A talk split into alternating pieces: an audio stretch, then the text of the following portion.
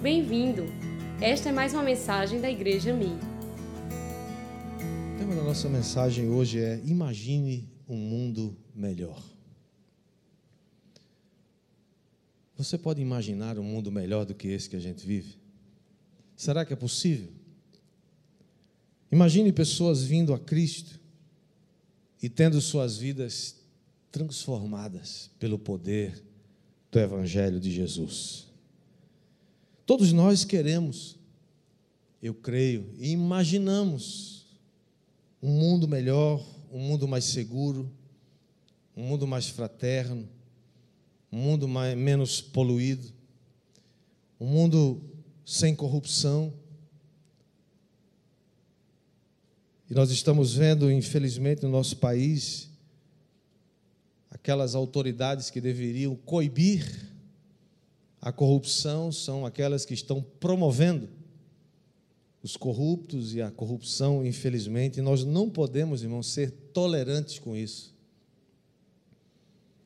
Não há nada bom num agente corrupto ou corruptor. Por isso nós temos que ter tolerância zero. Mas como seria bom se a gente tivesse um mundo sem divórcios, sem separações, sem abandonos, sem mentiras, sem enganos, sem roubos. Um mundo onde a gente pudesse compartilhar aquilo que temos, onde amamos a Deus e ao próximo. Como um resumo que Jesus fez dos mandamentos. Alguns chamam isso de utopia, outros chamam isso de sonho. Mas eu creio que esse sonho é possível um sonho de ter um mundo melhor.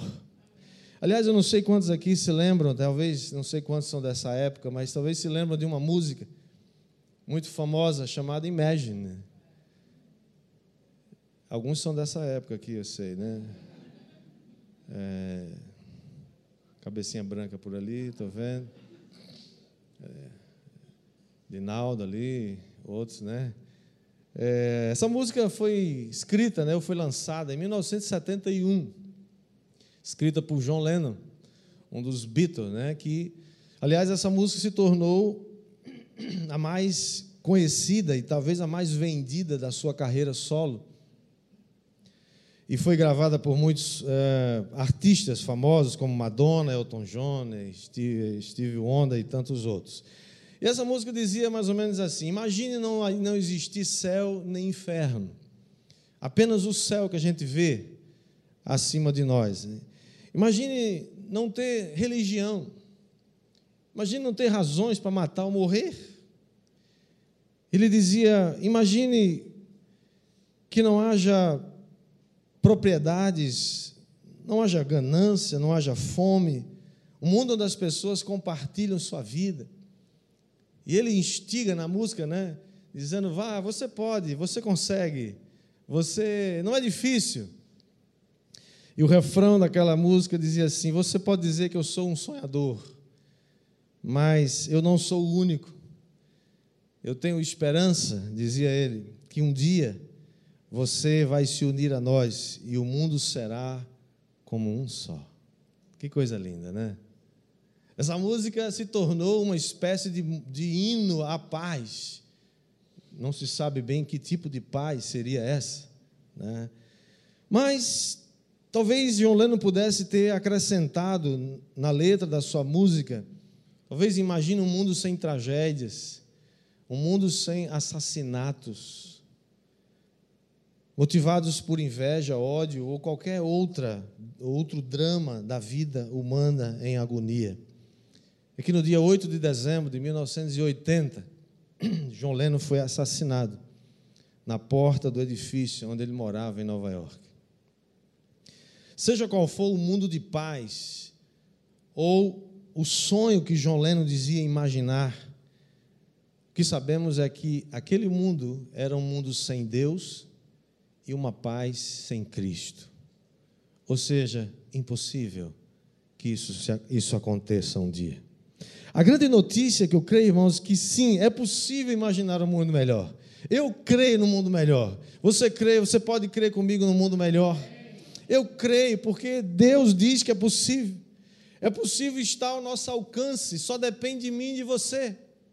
É claro que não depende só de mim e de você, mas passa por mim e passa por você.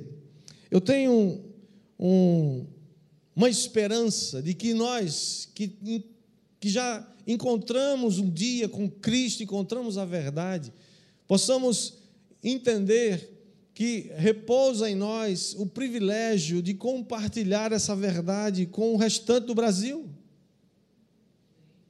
Alguns dizem que nós somos 25% da população brasileira. Imagina que se cada um ganhasse um, em dois anos nós ganhamos o Brasil todo para Jesus. Eu sei que esses 25% que existe hoje, que dizem, não é muito raiz, é meio, meio, né, meio diluído o negócio, mas não vamos discutir isso aqui agora. Tá? Mas imagina, é possível, sim ou não? É possível. Se você fizer a sua parte, você vai levar uma pessoa para o batismo dia 8 de dezembro. Agora, se você ficar esperando, imaginando um mundo que pode mudar, mas você não faz nada, então a sua parte não vai ser feita. Porque não é só falar de Cristo, da esperança, do amor que está em Cristo, mas é ensinar a viver como Cristo é ensinar as pessoas a experimentar Cristo, ensinar as pessoas a ler a Bíblia, ensinar as pessoas a orar, ensinar as pessoas a, a crer no impossível, ensinar as pessoas a não murmurar durante a prova, porque Deus está no meio da prova, abençoando e cuidando de você. É ensinar as pessoas a guardar todas as coisas que Jesus tem nos ensinado a sonhar com uma família saudável, a sonhar com um país sem corrupção, a sonhar com uma nação onde nós podemos criar nossos filhos e nos orgulhar dela. Sonhar com uma igreja saudável, que ama, que abençoa, que compartilha, que ganha pessoas, que é uma grande família. Quem crê nisso vai comigo dizer amém. Eu acredito, é possível, é possível. Não sei quantos aqui assistiram um filme chamado A Corrente do Bem. Alguém aqui já viu falar nesse filme? Eu já ouvi falar, eu não assisti ainda. Mas eu, eu li o release desse filme e eu estou muito interessado em assistir. Inclusive, é uma boa dica para você. Ele não é um livro, um filme muito novo, talvez tenha sido lançado aí em 2000 por aí. Mas a história do filme era mais ou menos assim, só para é um release para você, tá? É, um professor de sétima série fez um desafio para seus alunos, para eles criarem alguma coisa que pudesse mudar o mundo. E um deles criou uma ideia, teve uma ideia, simples, mas brilhante ideia. Ele disse: cada pessoa vai fazer um ato de bondade para uma outra pessoa, com a única condição de que essa pessoa, o pagamento que ela vai ter é passar esse ato de bondade para uma outra pessoa. E assim essa corrente não para. Isso virou uma coisa assim imensa. Porque a única condição era você recebeu de graça, você vai passar de graça também para aquela pessoa. Você não vai receber nada em troca, mas você vai abençoar aquela outra pessoa. A gente fica pensando, às vezes, né? Vamos mudar o mundo, vamos trocar o planeta, trocar os oceanos. Não, a gente pode mudar o mundo mudando a atitude que a gente tem para com o próximo, com a pessoa que está perto de você. Você sabia que sorrir é mais barato do que ficar com a cara fechada? Sorrir é, funciona mais, abençoa mais você do que, do que não sorrir. Então, muitas vezes a gente se pergunta: o que é que eu preciso fazer então para melhorar o mundo? O que, que eu preciso fazer para criar um mundo melhor? Eu queria compartilhar com você três coisas que eu creio que pode e com certeza muda o mundo ao seu redor Primeira coisa é que eu preciso saber que eu fui criado para experimentar e viver a vida de Cristo. Diga, eu fui criado para experimentar e viver a vida de Cristo. Porque, irmãos, uma coisa é você saber sobre Cristo, uma coisa é você conhecer a Bíblia, uma coisa é você conhecer sobre a história de Cristo. Cristo é um ser histórico, é uma marca da história, indelével, ninguém pode mudar isso. Mas outra coisa muito diferente é você experimentar Cristo, é você viver Cristo, é você comer de Cristo, é você andar como Cristo. E é isso que é, é para isso que nós fomos criados, que você foi criado, para experimentar Jesus. Porque quando se você está em Cristo, quando você está em Cristo, a Bíblia diz que as coisas velhas já passaram, tudo se fez novo. E quando você está em Cristo, quando Deus olha para você, Ele não vê você, Ele agora vê Cristo. Ele agora, quando Jesus intercede por nós, Deus aceita a sua intercessão, porque é a intercessão de Cristo. Tudo que Deus faz, Ele faz a Cristo. Tudo que Deus faz, Ele só faz para atender a Cristo. Por isso que quando nós oramos, oramos em nome de Jesus. Foi Ele mesmo que disse: Tudo quanto pedis ao Pai em meu nome, isso farei. Portanto, Deus vai atender a Cristo. João 14, 6, o próprio Senhor Jesus diz: Eu sou o caminho, a verdade a vida. Ninguém vem ao Pai a não ser por mim, ou seja, ninguém pode chegar ao Pai a não ser por Cristo. Cristo é o caminho. Portanto, se eu estou em Cristo, tudo que o Pai vai fazer a Cristo, Ele vai fazer para mim. Essa é a garantia de que você tem toda a herança que Jesus conquistou na cruz, é se você está em Cristo. Portanto, experimente Cristo coma de Cristo, viva de Cristo, estabeleça a sua vida em Cristo, porque se eu estou em Cristo, Cristo agora vive em mim. Gálatas 2:20, o apóstolo Paulo diz: "Já estou crucificado com Cristo.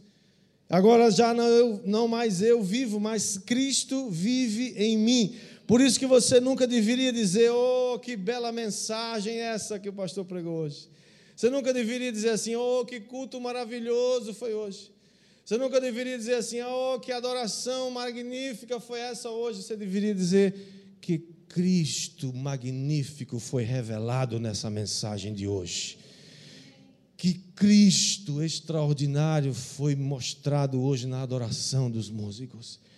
Que culto tremendo que revelou quem é Jesus, quem é o Espírito Santo. Quem está entendendo isso, amados? porque é Cristo, é Ele, Ele que está aqui hoje, foi Ele que disse: Eu estou com vocês todos os dias, até a consumação dos séculos. Ele que é revelado, é Ele que deve ser exaltado. Por isso, quando você conhece a Bíblia, você deve conhecer a Bíblia para conhecer Cristo. Desde Gênesis até Apocalipse, Apocalipse, as páginas das Escrituras Sagradas revelam Cristo. Todos os profetas revelam Cristo. Todos os livros históricos tipificam Cristo. Os, os, os, os atores, muitos deles estão ali tipificando Cristo. Você, quando lê a palavra, você está sendo treinado para ver Cristo em tudo. Colossenses 1, capítulo 1, versículo 15 o apóstolo Paulo descreve assim Jesus, olha só o que ele diz: Ele é a imagem do Deus invisível, o primogênito de toda a criação, pois nele foram criadas todas as coisas, nos céus, sobre a terra, as visíveis, as invisíveis, sejam tronos, sejam soberanias, sejam principados, potestades, tudo foi criado por meio dele e para ele. Ele é Diga, Jesus é. Ele é antes de todas as coisas, porque nele tudo subsiste. Ele é a cabeça do corpo, que é a igreja, ele é o princípio primogênito dentre os mortos, para ter a primazia em todas as coisas, porque Deus achou por bem que nele residisse toda a plenitude. E que, havendo feito a paz pelo sangue da sua cruz, por meio dele, reconciliasse consigo mesmo todas as coisas, tudo foi reconciliado através de Jesus e em Cristo. Quer sobre o céu, quer sobre a terra, e vocês que no passado eram estranhos e inimigos no entendimento pelas obras mais que vocês praticavam, agora, diga agora, porém, ele os reconciliou no corpo da sua carne, mediante a sua morte, para apresentá-los diante dele santos, inculpáveis e irrepreensíveis. Esse agora é o seu nome. Ei, você é um santo, você é um inculpável, você é um irrepreensível em Cristo, por causa de Cristo por causa da fé que você colocou nele. Se é para Jesus, pode ser um aplauso mais bonito, mais forte.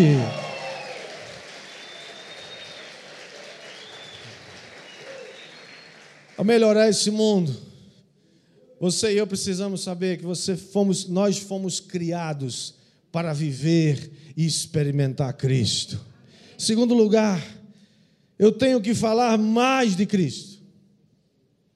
Eu não só preciso viver Cristo, experimentar Cristo, mas você e eu precisamos falar mais de Cristo. Diga amém. Mateus 28, 18 a 20, o Senhor Jesus está dizendo para os seus discípulos, dando a eles algumas instruções, e ele diz assim: prega a palavra, prega, batiza, ensina as pessoas a guardar tudo que eu tenho ordenado a vocês.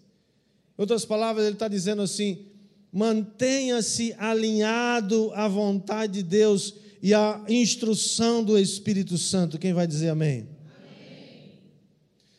Lucas 14, 22. O, servo, o, Senhor manda o servo chamar a todas as pessoas para a festa, para o banquete, e ele chama muita gente, mas ainda tem lugar. E o, servo, o Senhor diz para o servo: vai agora nas ruas, vai pelos lugares, vai pelos atalhos, pelos caminhos e obrigue-os a entrar. Mas eu fiquei chocado com essa palavra. Confesso que eu nunca tinha meditado com detalhes nessa palavra. Uma outra versão diz assim: força-os. Meu Deus, isso é abusivo na nossa sociedade hoje mimizenta.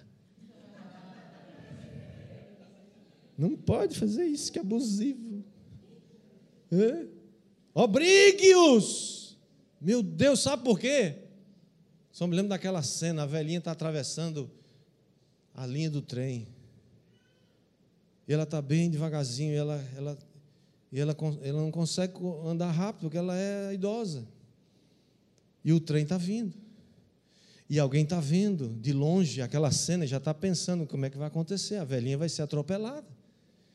E, e ele fica, vai, velhinha, vai vai rápido. E o trem está buzinando lá, apitando e está chegando. E ela continua atravessando a, a linha bem devagar.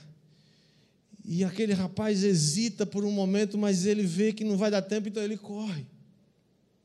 Ele corre para ajudar a velhinha. Mas o trem está chegando cada vez mais rápido.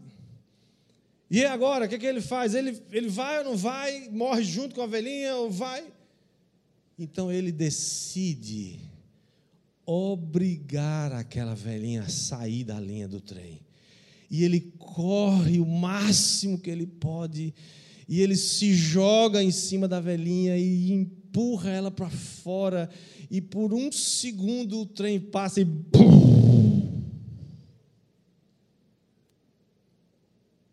Aquela velhinha acho que não sabia o que tinha acontecido, se levanta e quer meter a bengala na cabeça daquele rapaz. As pessoas estão assim no mundo, não sabem que um trem vai pegá-las. Elas não sabem que, que o trem está vindo. É por isso que eu creio que Jesus contou essa palavra dizendo: obriga-os, força-os. Sabe por quê? Porque nós estamos falando, ao contrário do que John Lennon falou, nós estamos sim, existe céu e inferno real. Ao contrário do que ele pensava, existe sim vida e morte. Estamos falando de vida ou de morte. Estamos falando de vida eterna com Deus ou morte eterna sem Deus. Por isso, empurre as pessoas para dentro do reino de Deus, força-os a entrar, mesmo que elas se chateiem com você, mesmo que elas se, que elas se sintam constrangidas. Estamos falando de céu ou inferno constranja, obrigue, pegue alguém pela mão e diga: pelo amor de Deus, vamos ao batismo dia 18. Porque é sério, irmão, que estamos falando. Gente brincando. Ah, não sei, né? Quem sabe? Apóstolo Paulo escreve em 1 Coríntios, capítulo 9, 16, ele diz: Ai de mim se eu não pregar o Evangelho. Ai de mim, ai de você, se a gente não pregar as boas novas do Evangelho. Mas ainda, 2 Timóteo, capítulo 2, versículo 2, aliás, 2 Timóteo 4, 2, Paulo diz a Timóteo que ele prega a palavra, ele diz: Eu peço a você, Timóteo, com insistência, que você pregue a palavra, que você insista, quer seja oportuno, quer não, corrija, repreenda, exorte com toda a paciência e doutrina. E estamos falando, irmãos, de vida e de morte. Não tem lugar para esse negócio de, olha, será que eles vão gostar? Ah, não fala assim não, pastor, porque as pessoas podem ficar chateadas. Nós estamos falando de morte, de vida, querido.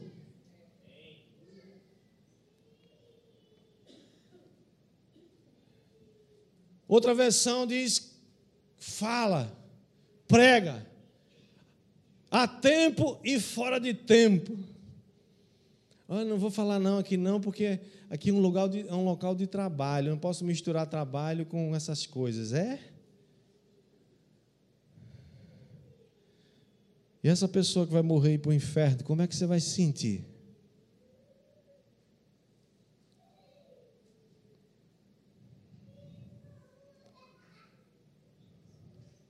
Segundo Coríntios, capítulo 4, versículo 5.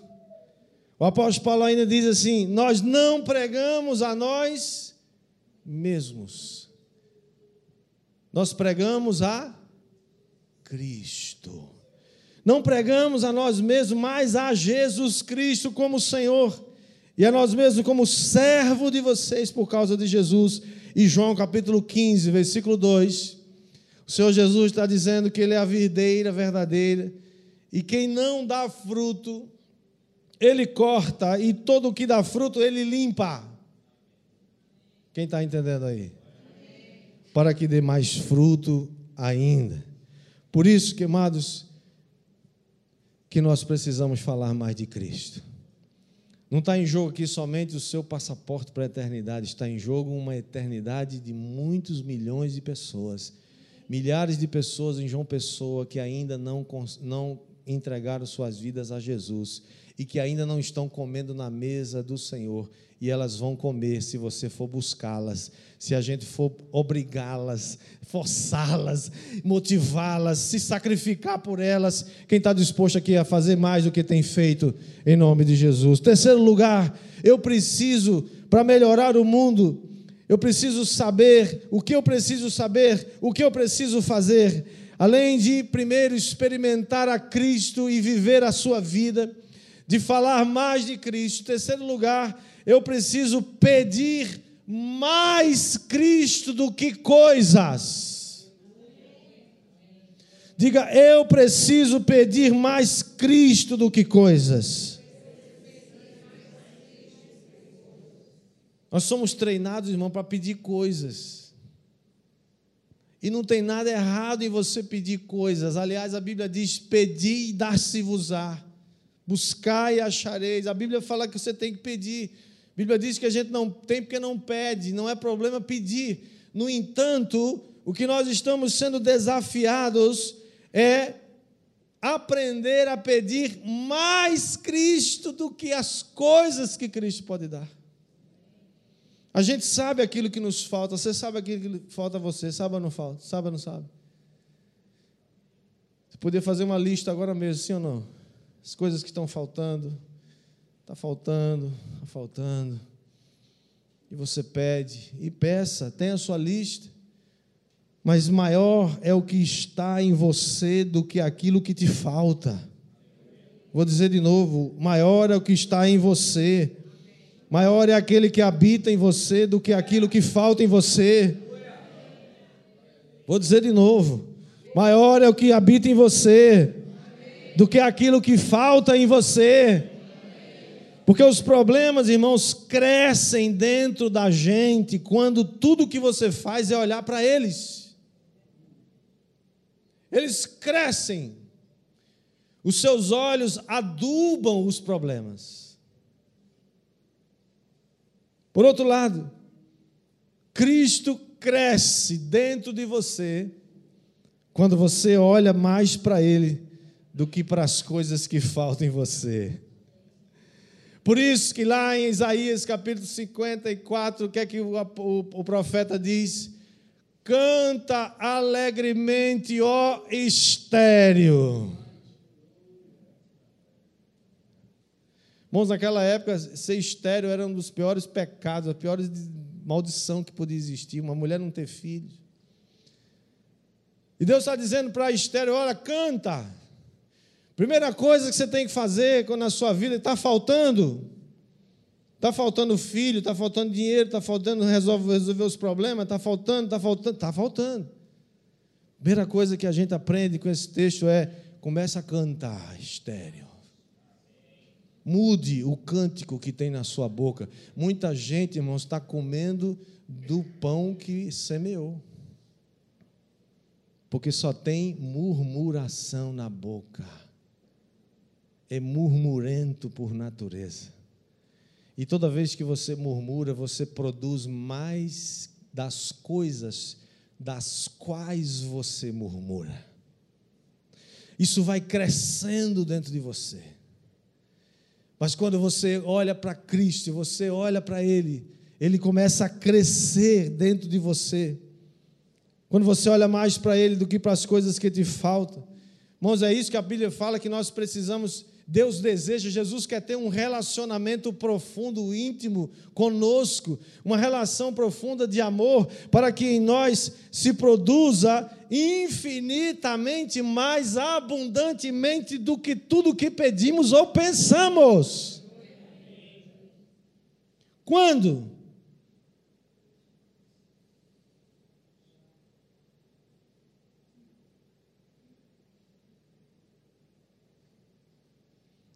Quando você murmura, você está pedindo mais coisas daquilo que, que complica a sua vida é mais do que você pensa e mais do que você pede. Infinitamente mais. Precisamos aprender a pedir mais de Jesus do que das coisas que nos faltam. Isso chama-se gratidão, irmãos. Você já, já avaliou a quantas andam a sua gratidão? Nossa gratidão abre portas para as coisas que você ainda não tem. Nossa murmuração fecha as portas. Você quer qual das duas?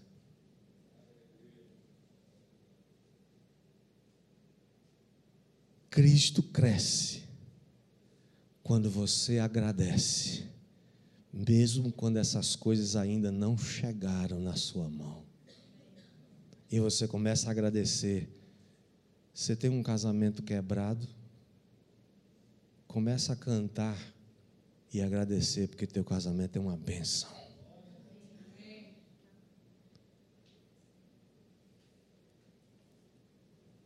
Começa a agradecer por, as coisas, pela, por aquelas coisas que você não tem. Porque se Cristo está em você, você tem tudo de Cristo. Então, como é que você vai pedir uma coisa que você já tem?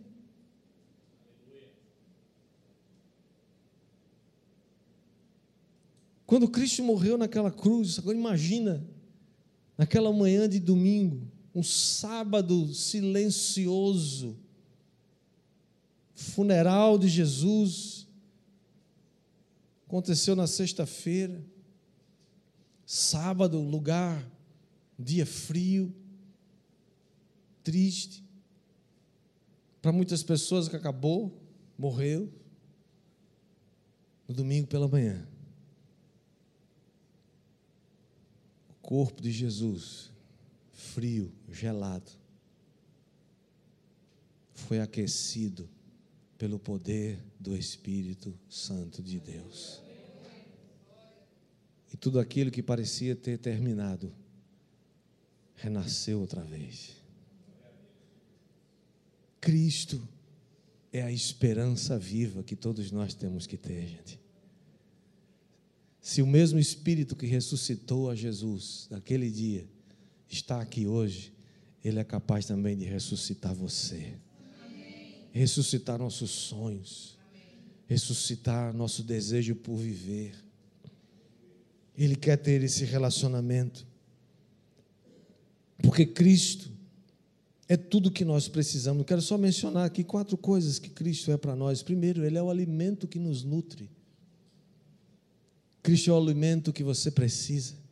João 6,51 diz que Cristo é o pão vivo que desceu do céu, e se alguém comer deste pão, viverá eternamente.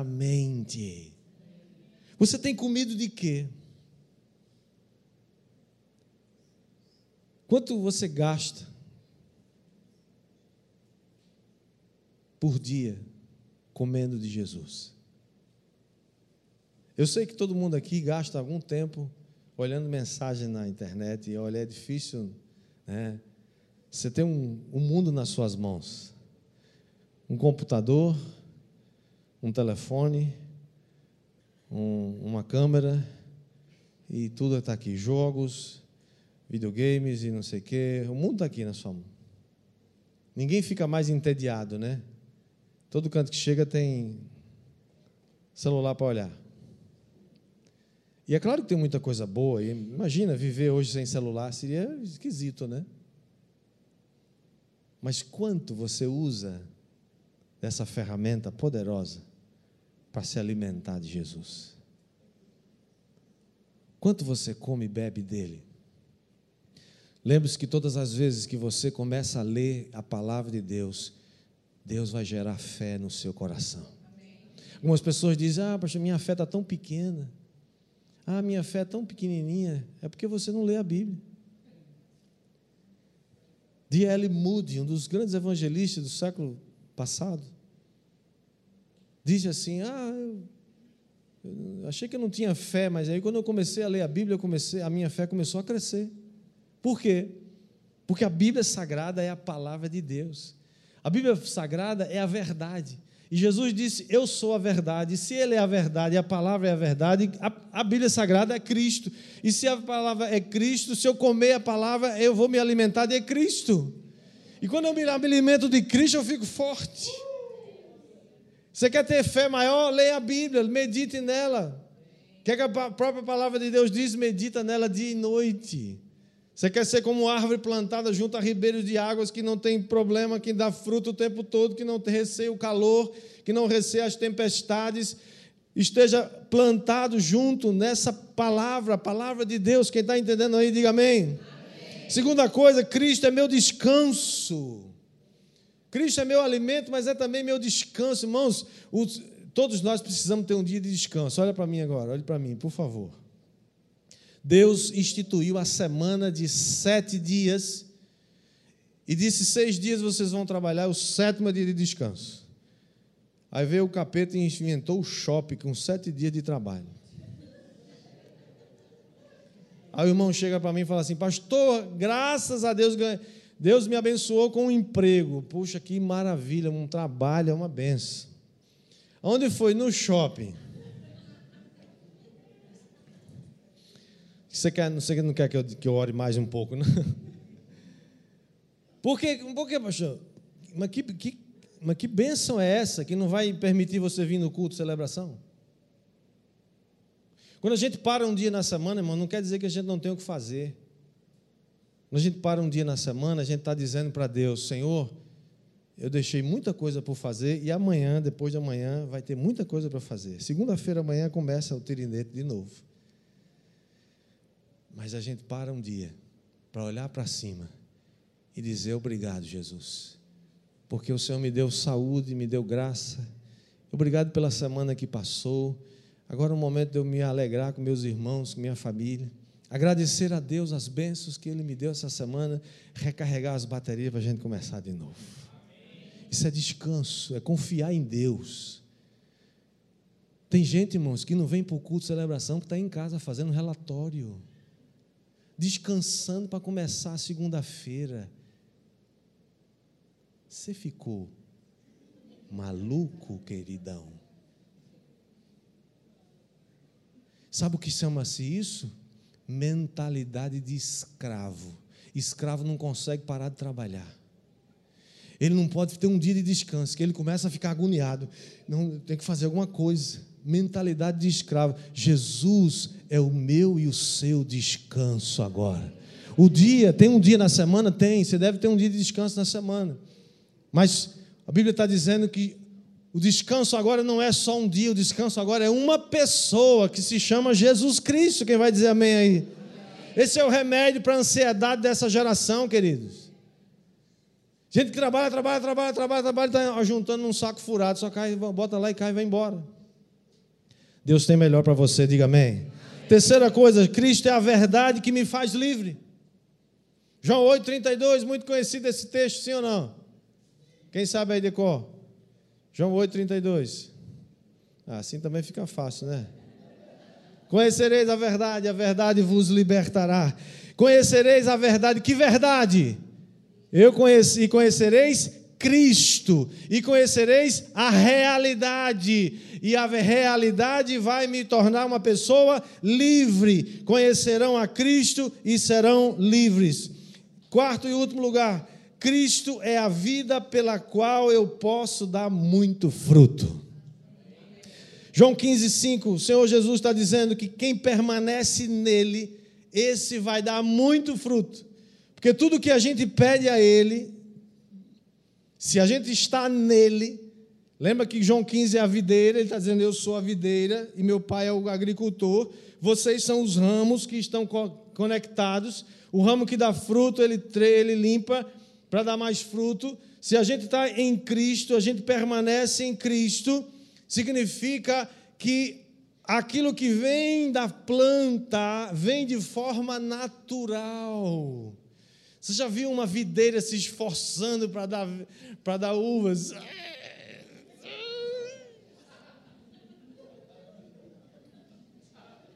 Assim parece outra coisa, né? Você está fazendo muita força para dar fruto, é você que está dando fruto, não é Jesus que está dando fruto. Por isso que a gente fala do ministério, ah, pastor, é muito pesado, o ministério está muito. Essa igreja está me sugando. Não, você que está se sugando a si mesmo. Fruto de Cristo, ninguém, ninguém faz força. Não é por força nem por violência, mas pelo meu espírito. Sai de forma natural. É natural, porque não há nada impossível para Deus. Quem está dando glória aí?